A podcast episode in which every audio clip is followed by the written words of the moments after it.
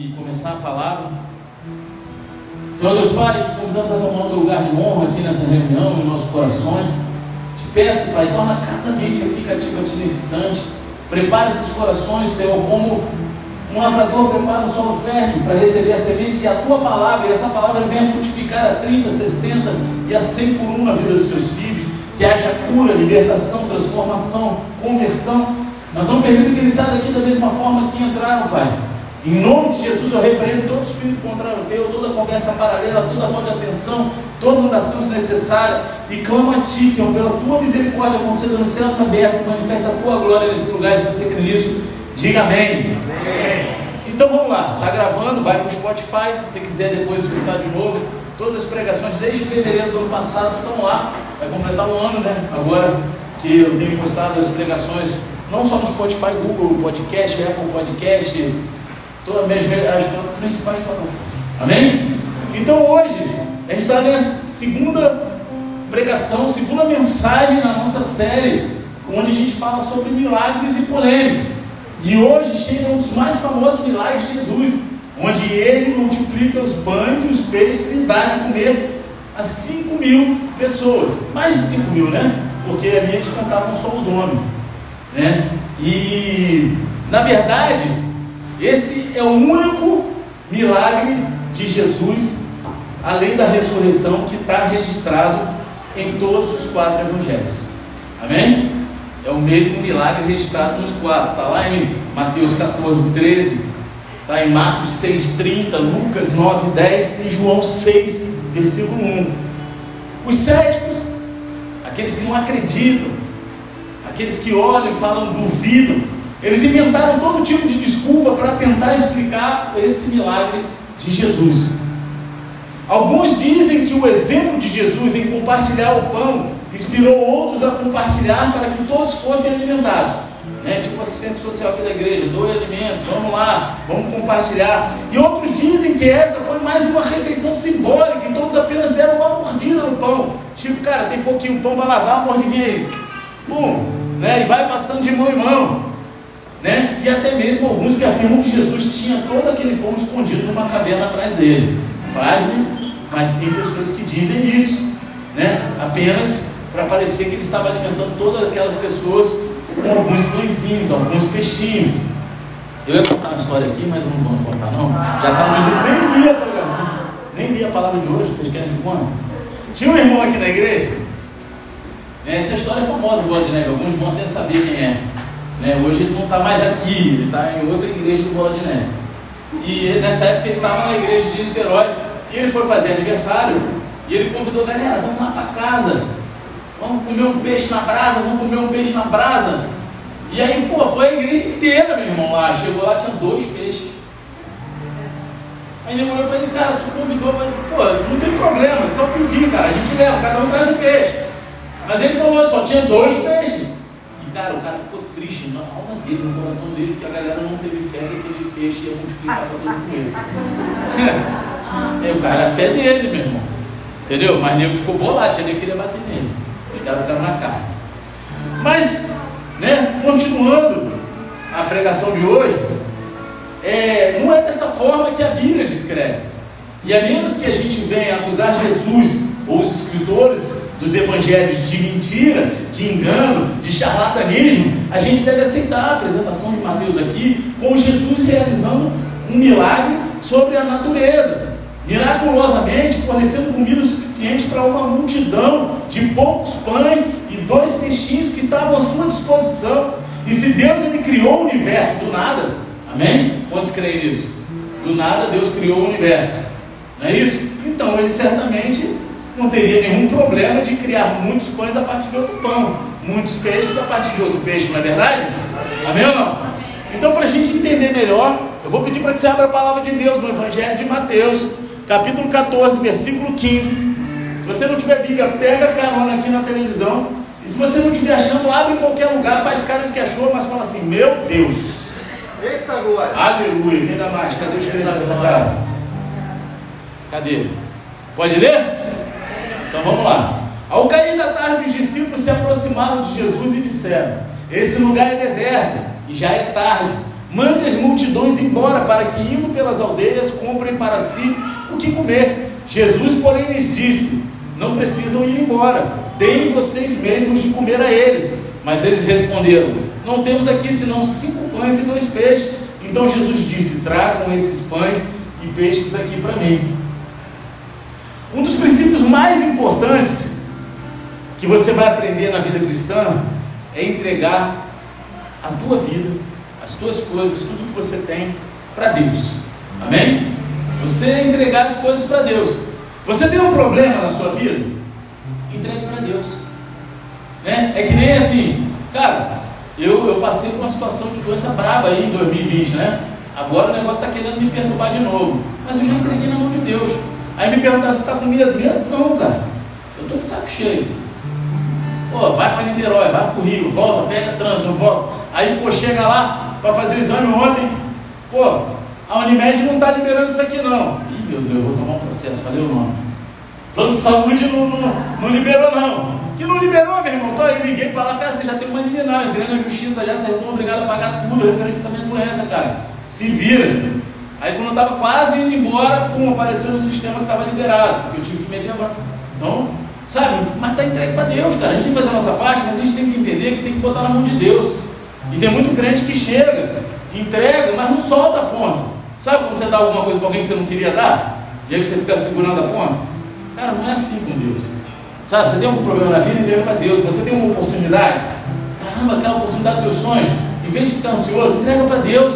Você está preocupado com o futuro? Entrega para Deus. Você está angustiado com o passado? Entrega para Deus. Existem pessoas em sua vida que você ama e cuida.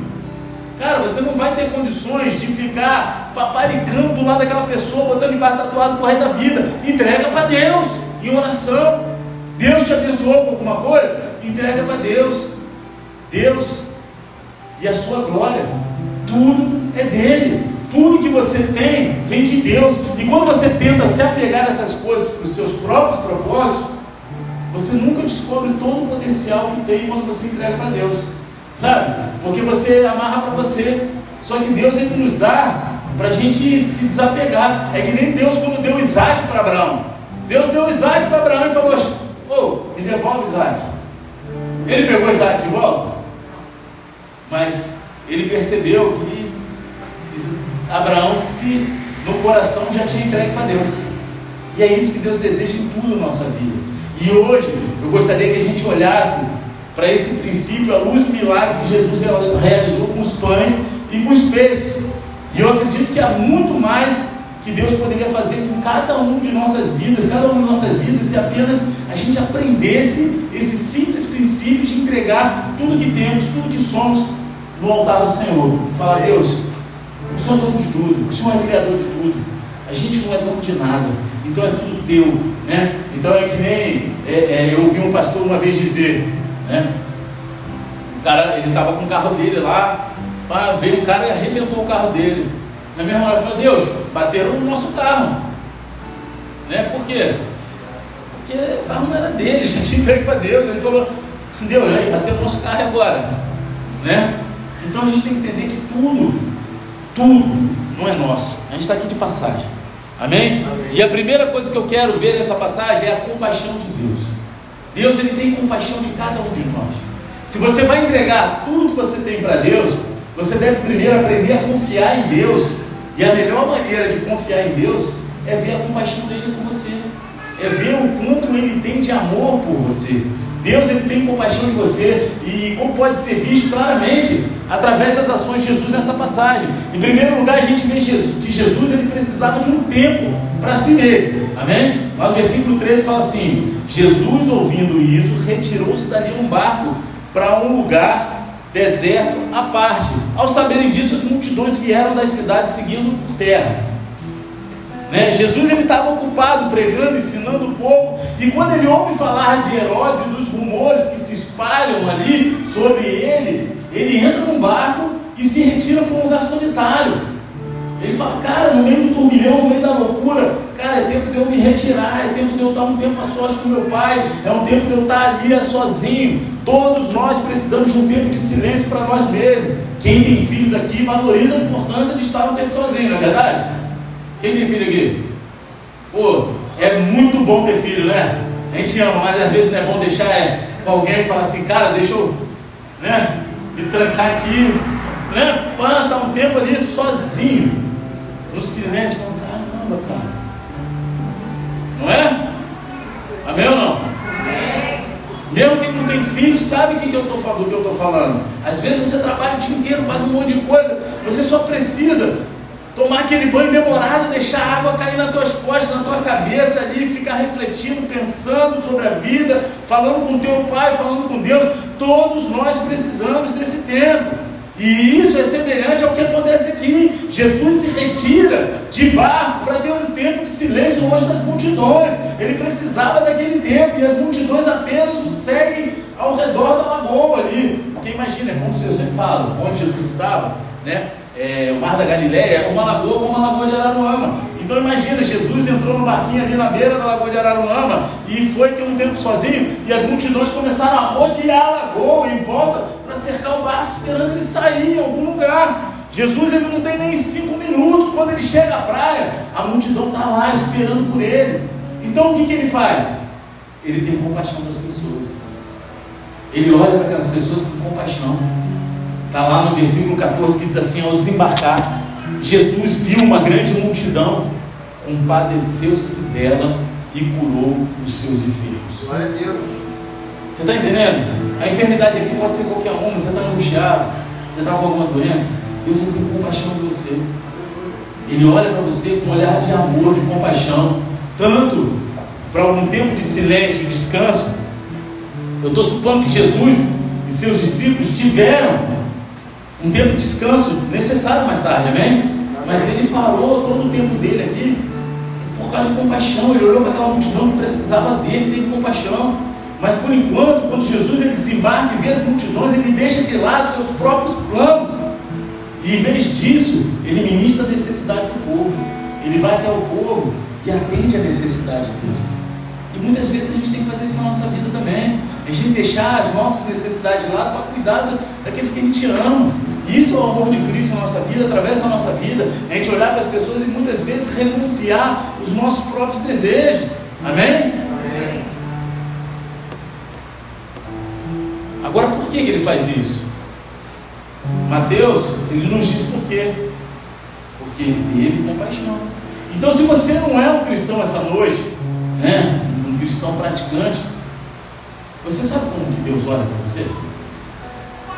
Talvez você pense que Deus está apenas zangado com você, de longe, olhando, alheio, que Ele te largou, ou que Deus deseja te punir, ou talvez ele, você pense que Deus nem percebe você, não veja o teu sofrimento.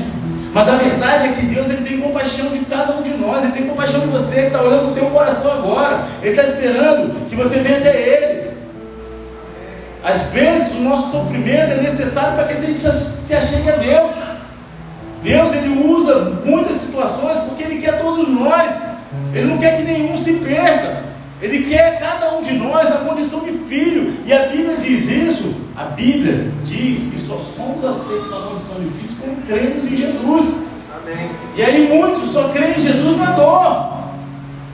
Eles não vão no amor. Tem que ter uma perda, uma doença, um acidente. E aí, caraca, o que eu fiz na minha vida? Jesus, e a passagem paralela no Evangelho de Marcos, ela diz o seguinte: Ao desembarcar, Jesus viu uma grande multidão e compadeceu-se dela, porque eram como ovelhas que não têm pastor, e começou a ensinar-lhes muitas coisas. Deus ele tem compaixão de você, ele vê você como uma ovelha que precisa de um pastor, e ele deseja ser esse pastor para você. Ele deseja ministrar a tua vida, Ele deseja colocar bálsamo nas tuas feridas, Ele deseja te curar, curar de dentro para fora, te fazer uma pessoa que vive em alegria, na alegria da salvação. Há muitos paralelos entre a alimentação dos 5 mil aqui, em Mateus 14, e o Salmo 23 no Antigo Testamento. Sabe aquele salmo? O Senhor é meu pastor e nada me faltará. Sabe? Todo mundo conhece, amém? amém. No Salmo 23, Davi descreve o Senhor como seu pastor que o guia, que o leva ao descanso, que o deita em pastos verdejantes e supre todas as suas necessidades. E é exatamente isso que Jesus faz com as pessoas aqui em Mateus 14. Ele tem compaixão deles, ele os guia, os ensina, os senta na grama verde e supre as necessidades dele. Então, cara, talvez você esteja num turbilhão que está faltando é você só sentar na grama verde diante do teu pai, que é o Criador de todas as coisas, e esperar que ele vai te suprir. Ele está ali desejando te dar tudo aquilo que está faltando para você. Eu não estou falando de coisas materiais, não, cara. Não estou falando de dinheiro, isso aí é teologia da prosperidade. Ah, você vai sentar lá grama verde, isso é mentira. Isso não existe. Quem entra aqui não escuta isso aqui. Amém? Amém. Está lá na outra igreja tu escuta, aqui não. Mas eu quero te falar o seguinte, cara, Deus ele vai curar as tuas mazelas, Ele vai te botar uma alegria mesmo no meio da pancadaria. Amém? Porque a gente está aqui nessa terra, a gente vai passar por um monte de dificuldade, um monte de briga, um monte de batalha, um monte de luta, mas Ele está aqui para suprir as nossas necessidades. A palavra de Deus diz que quando passar pelo fogo, você não queimará. Quando você passar pela água, não submergerá. Ou seja, Ele não te livra de passar pelo processo difícil, porque é Ele que nos forja. Mas Ele nos faz passar sem sofrer com as mazelas, da maneira que a gente muitos sofrem. Vocês estão entendendo? Ele não livrou Daniel da cova do leão, ele livrou na cova do leão. Fico imaginando que experiência sobrenatural. O cara te prende na cova do leão para tu morrer engolido pelo leão, tu dorme na jura do leão. Aí vai lá o rei, joga três malucos dentro da fornalha, quando ele olha tem quatro. Os caras saem de lá ileso. Ele não livrou da fornalha, ele livrou na fornalha. Você está entendendo? Glória a Deus. Você, hoje, é como mover assim, pastor. Saiba que Deus ele tem compaixão de você e Ele se oferece para ser o seu pastor. Ele se oferece para guiar o teu coração nessa vida. E essa é a primeira coisa que a gente aprende da nossa passagem essa noite. Deus, Ele tem compaixão de você, Ele te ama, o que significa que você pode confiar nele com tudo que você tem, com tudo que você é, se largar nos braços do Pai. Amém?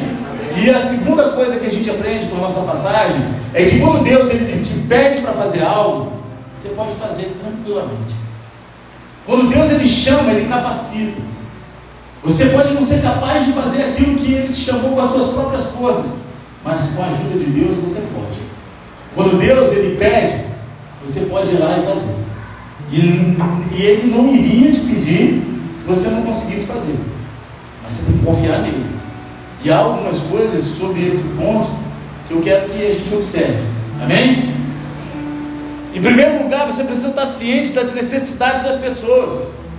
Os dois maiores mandamentos de Deus é amar a Deus acima de todas as coisas e amar o próximo como a si mesmo. Ou seja, ama a Deus e ame pessoas. Então, quando Deus ele vem para fazer algo, provavelmente vai ter algo a ver com a necessidade das pessoas.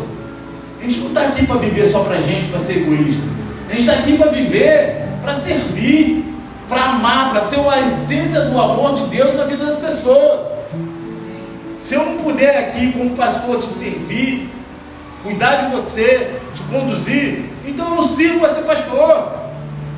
Sabe, se você se diz cristão, carrega uma Bíblia debaixo do braço, você fala glória a Deus e aleluia, você não busca fazer coisas que ajudem as pessoas que estão ao teu redor a se sentirem melhor, tem alguma coisa errada com o teu amor a Cristo.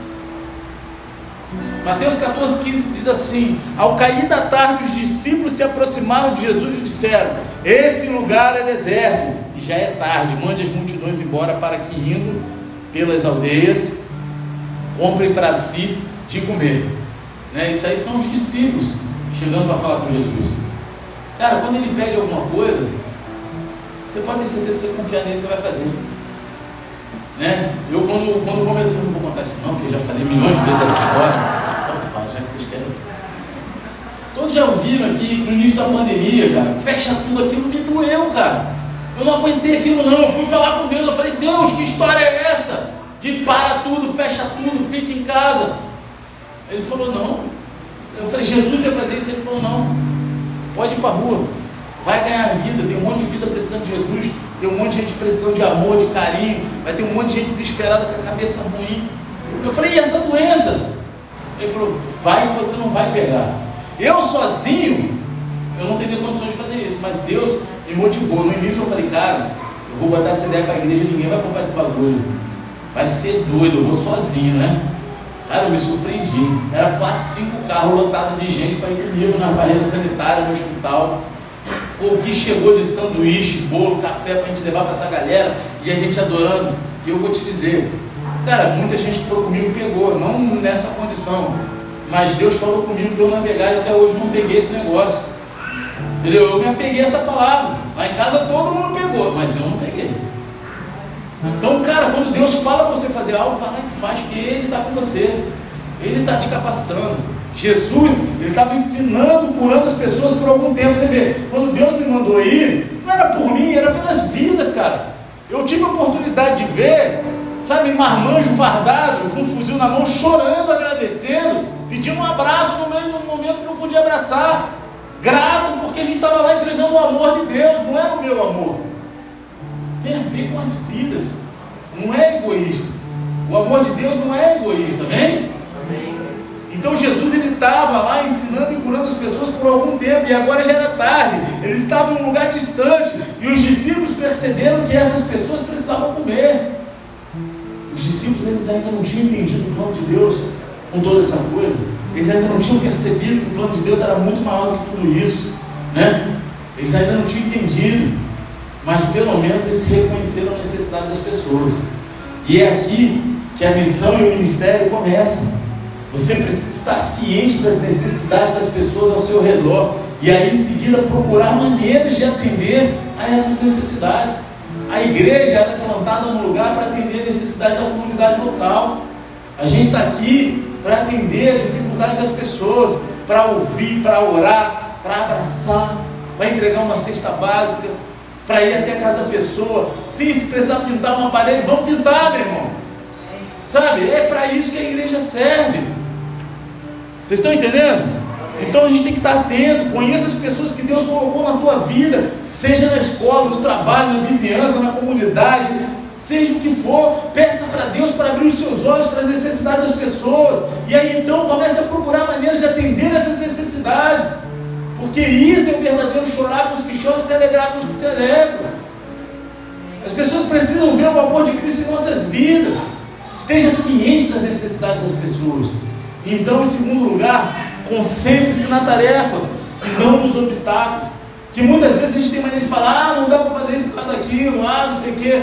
Né? Versículo 16, 17 assim: Jesus, porém, lhes disse: Não precisam ir embora, deem vocês mesmos de comer a eles.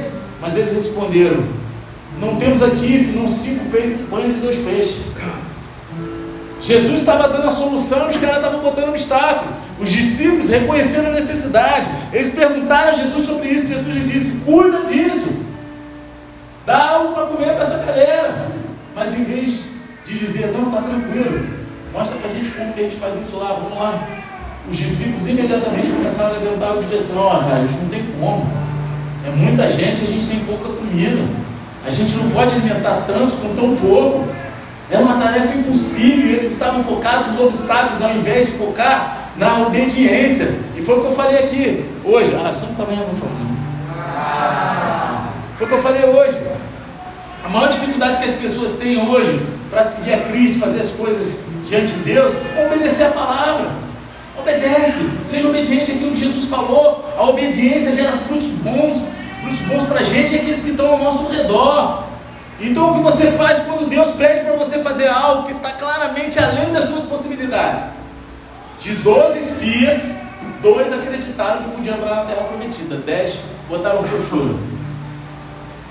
Você seria os dois, Josué e Caleb, que fala, Deus falou, eu vou. Ou você seria os dez que fala, ih meu irmão, aquela terra lá só tem gigante que aos olhos deles nós somos como gafanhotos. somos insetos na frente deles. Como que vocês colocariam? Cara, se Deus mandou tu ir, vai. Se Deus falou que é para você ir, Ele vai estar com você. Sabe? O que, que você faz quando Deus te manda fazer algo? Cara, quando Deus mandou vir para cá, eu falo, hum, cara, eu nunca tinha pastoreado uma igreja. Cara, é líder de célula, líder de ministério na barra. Vai para lá, cuida, gerou o filho, agora cuida.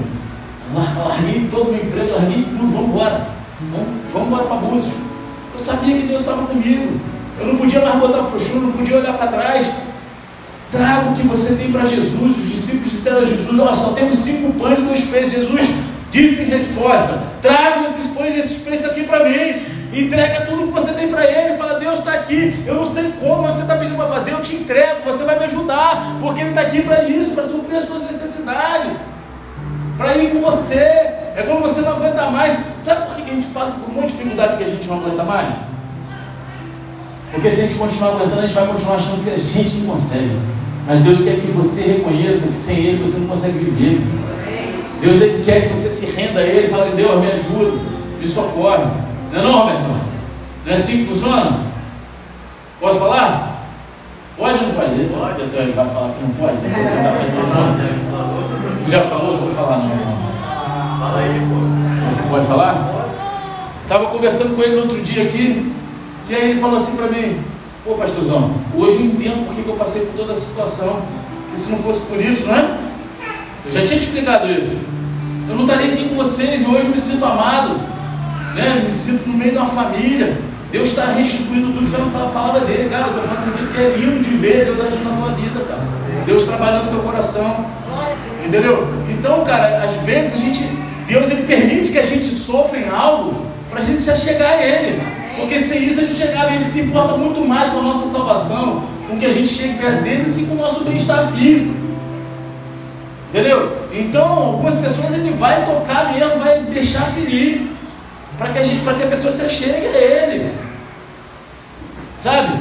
Então, entregue os seus recursos para Deus, reconhece que Deus ele é capaz de fazer por você, com você, tudo aquilo que ele falou para você fazer. O que eles não tinham, sabe? Os discípulos estavam focados no que eles não tinham. E o que eles não tinham era o pão suficiente para alimentar uma multidão. Em vez disso, Jesus ele dirigiu a atenção deles porque eles tinham cinco pães e dois peixes.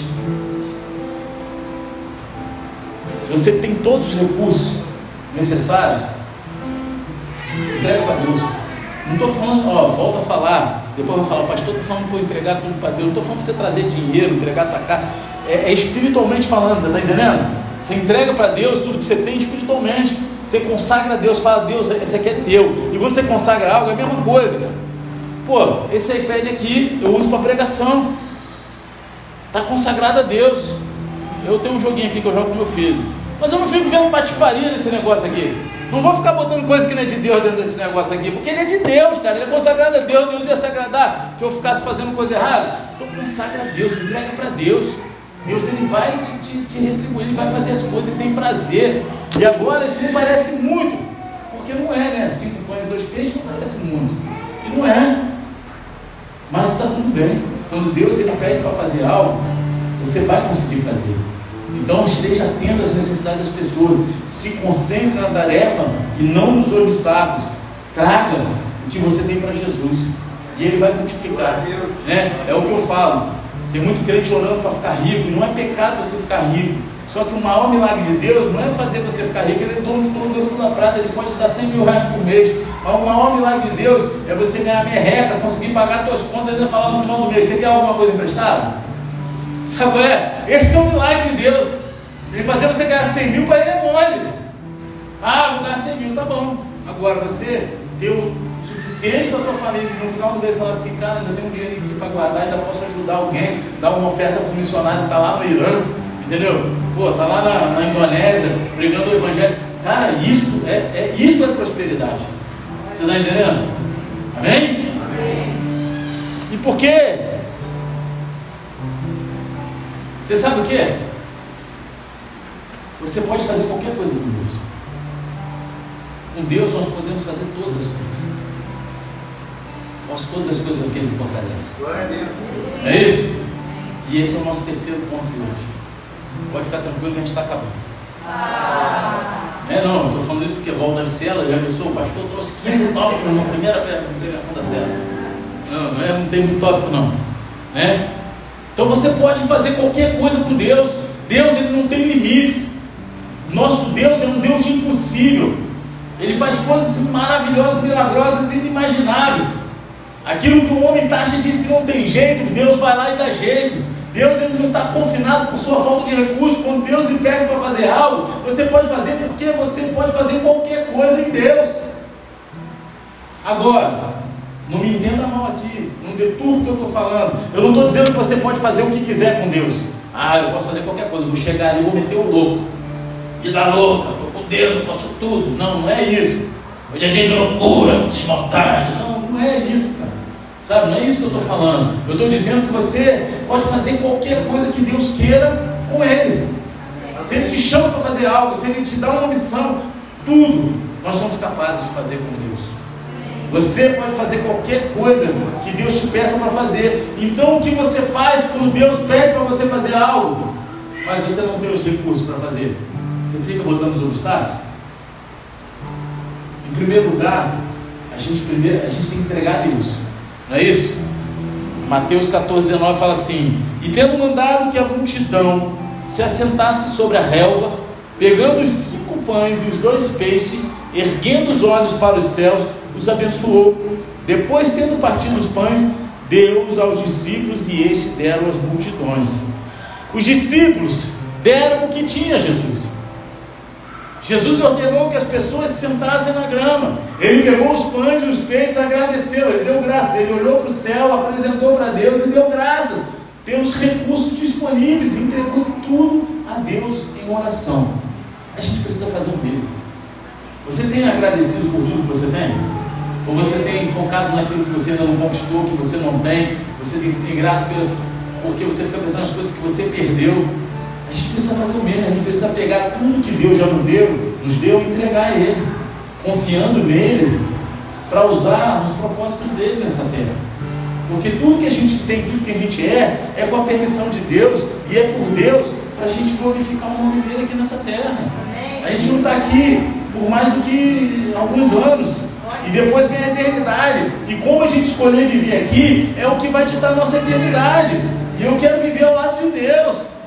Então a gente precisa deixar Deus fazer o seu trabalho. Em Mateus 14, 20 e 21 diz assim: Todos comeram e se fartaram, e ainda recolheram doze cestos cheios dos pedaços que sobraram. E os que comeram eram cerca de 5 mil homens, além de mulheres e crianças. E aqui, em apenas alguns versículos, finalmente chegamos ao milagre em si. Né? Em alguns pouquinhos versículos, né? dois versículos, a gente chega no milagre, no foco do milagre. Todo o resto era apenas um prelúdio para isso acontecer. E observe que o milagre ele é descrito em poucas palavras esparsas. Não é dito para a gente como Jesus fez, né? o que ele fez, ou mesmo quando o pão começou a multiplicar. Já foi até foco de outra administração aqui. Já preguei em outro culto aqui, dizendo que, cara, eu creio que Deus ajuda Jesus agiu com a fé daqueles discípulos ali, né? Porque aqueles homens e aqueles discípulos se colocaram a servir e o milagre aconteceu diante dos olhos deles enquanto eles serviam. Jesus partiu o pão, a Bíblia não diz isso claramente, mas deixa né, aberto para eu entender que aconteceu isso. Então, quando você serve a Deus em compaixão pelas pessoas e é movido pela fé, você vai ver os milagres acontecendo diante dos seus olhos, porque não é você que faz, é Jesus que opera através da tua vida. Você está entendendo? As pessoas viram o pão se multiplicando diante dos seus olhos. Jesus, sabe, estava lá, ele só orou, ele deu graça, ele agradeceu, entregou, vai lá. É a mesma coisa que eu chegar para ele e falar que assim, cara, Claro que se eu fizer isso aqui eu tô louco, né? Mas chegar e falar assim, ó, toma 50 centavos ali e compra aí comida para todo mundo. Cara, mas se foi Deus que mandou, ele vai botar no bolso, quando ele meter a mão, vai sair a nota de 50. Vamos botar assim, né? Pô, sei lá.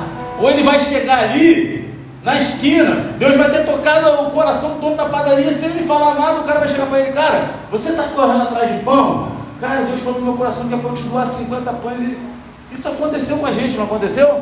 Na época da, da pandemia, não apareceu um cara dono de uma padaria e falou, do nada, do nada, o cara apareceu e falou, eu quero doar todos os dias, Deus tocou no meu coração, eu quero doar. O cara não ia. Mas a gente botou ele no grupo e ele doava lá não sei quantos pães, não sei quanto mortadela.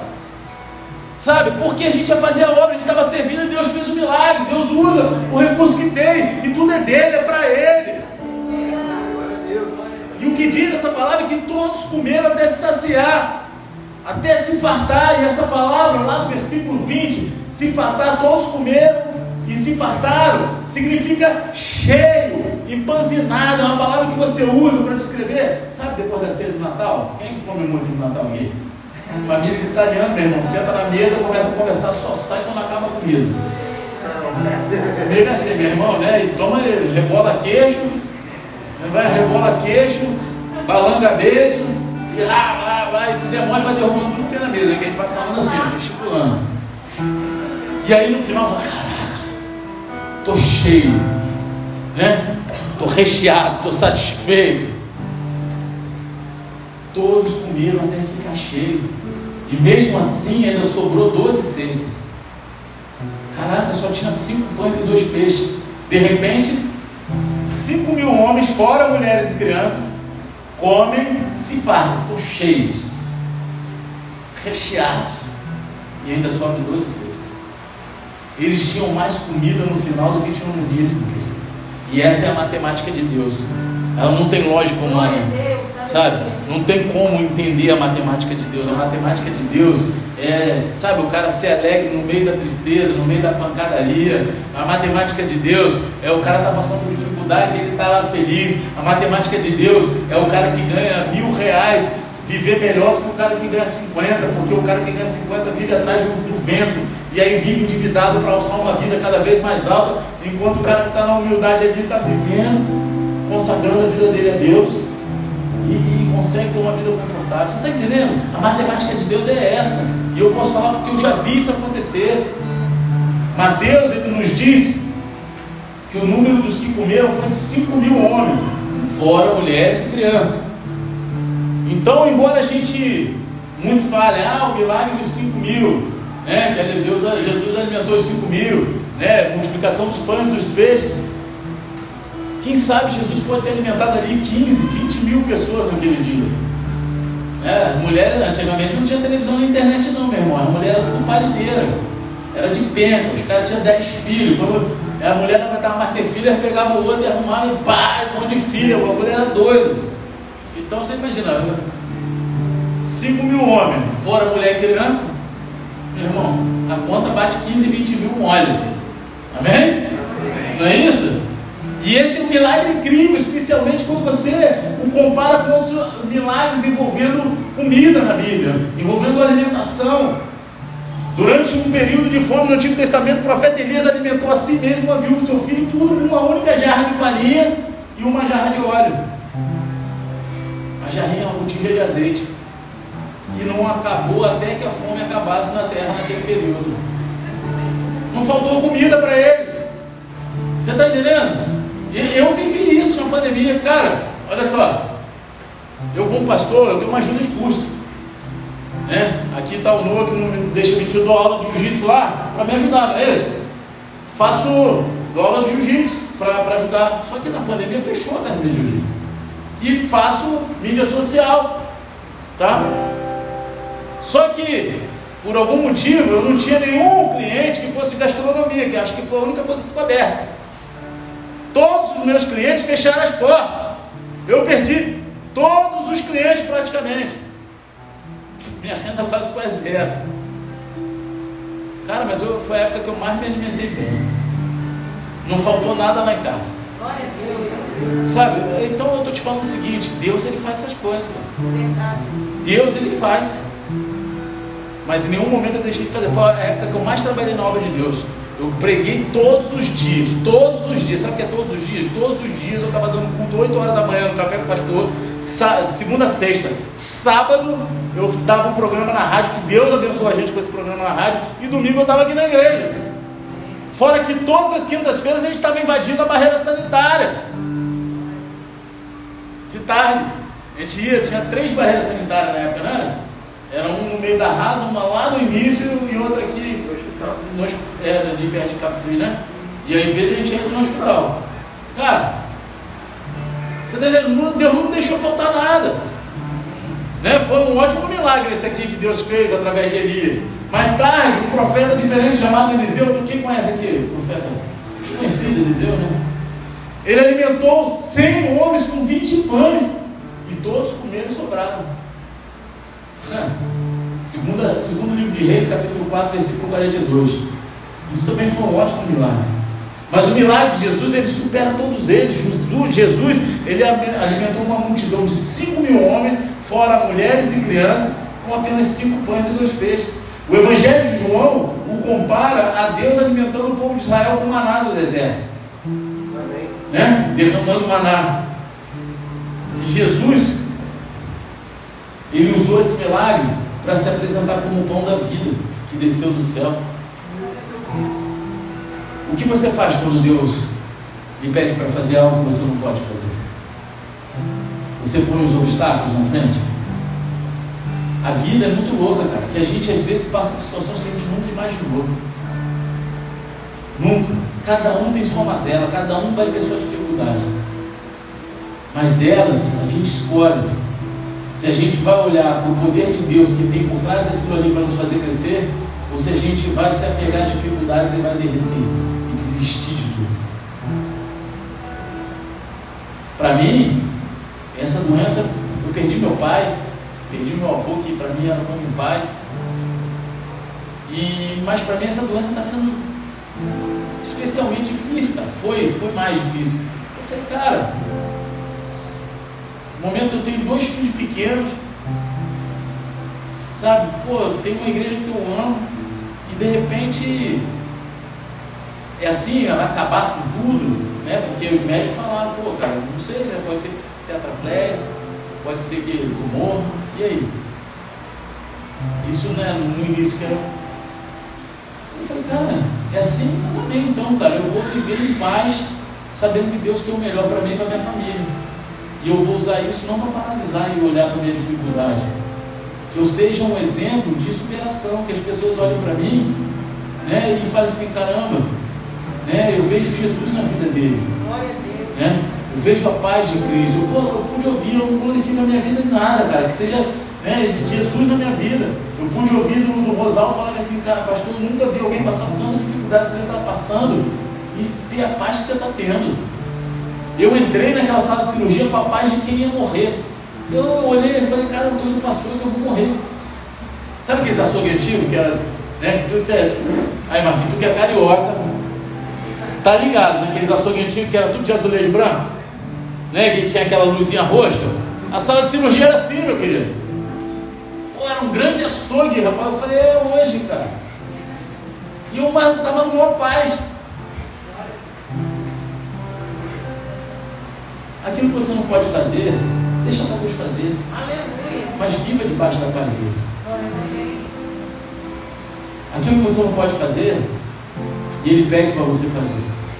Humanamente, eu não poderia andar de moto naquele ano. Mas eu andei bastante Eu usei a moto como instrumento de evangelismo. Humanamente, eu não podia estar subindo e descendo essas escadas, nem ficando muito tempo. Eu sei que muitas vezes eu cheguei em casa chorando de dor estar aqui pregando. Mas eu sabia que em Cristo eu poderia fazer. Eu fiz. E continuo fazendo até o dia que eu fechar meus olhos para sempre.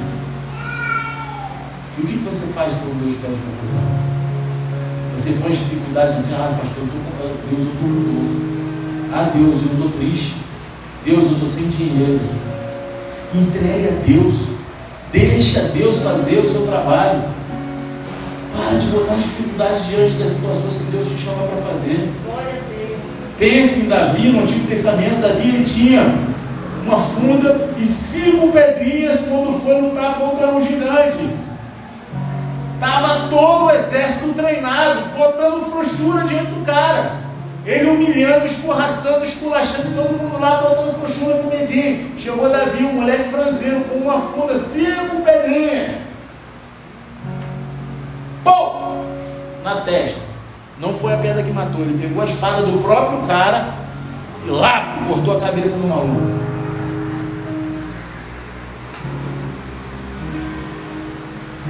não foi suficiente a força dele próprio. Ele foi em nome de Deus. Ele não foi por ele.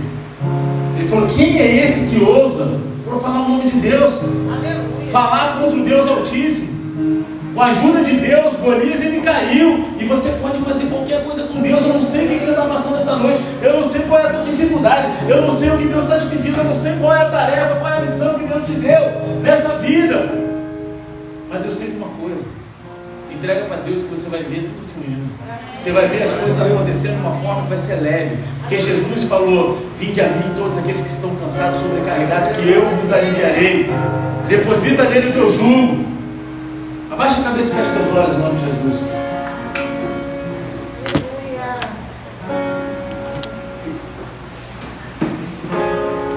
Para encerrar, o que Deus tem pedido de você nesses dias? Deus colocou uma certa ideia de ministério no seu coração. Ele te deu uma missão que está lá ardendo. Algo que você não esperava, mas Deus falou, cara, agora é contigo. Ele está chamando você para uma caminhada mais próxima com Ele. Ele está chamando você para servir ou para se envolver com aquilo que tem a ver com o amor dele, com a compaixão dele. Que necessidade você vê ao seu redor que precisam ser preenchidas. Como Deus pode estar pedindo que você preencha essas necessidades. Talvez você não tenha os recursos psicológicos, emocionais, financeiros necessários para fazer o que Deus está pedindo para você fazer. Mas não importa, sabe por que não importa? Porque quando Deus ele pede para você fazer algo, é porque você pode fazer você pode.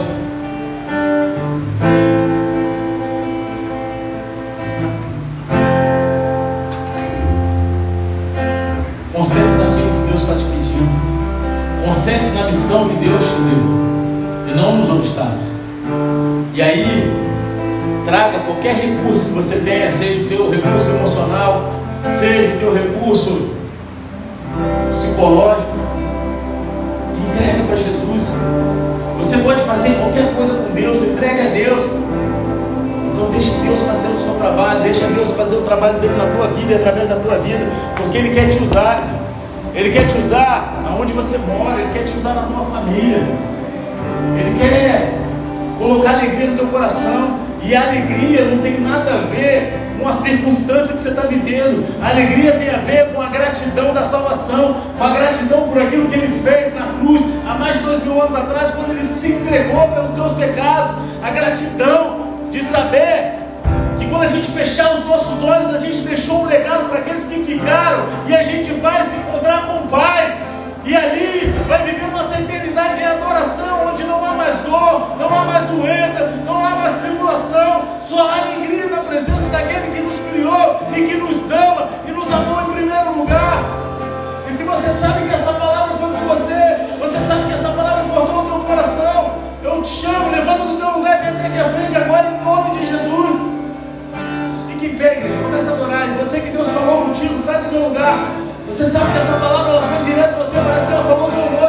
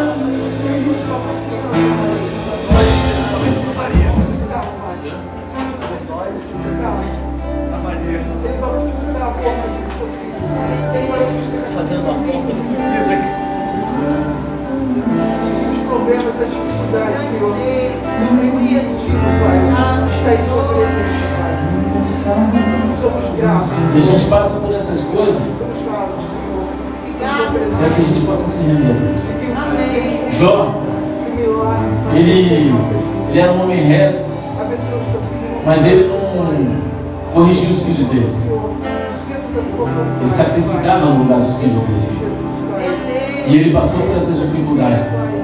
Mas ele saiu mais fortalecido, ele jamais viu Jesus. Ele saiu de lá mais próximo de Deus.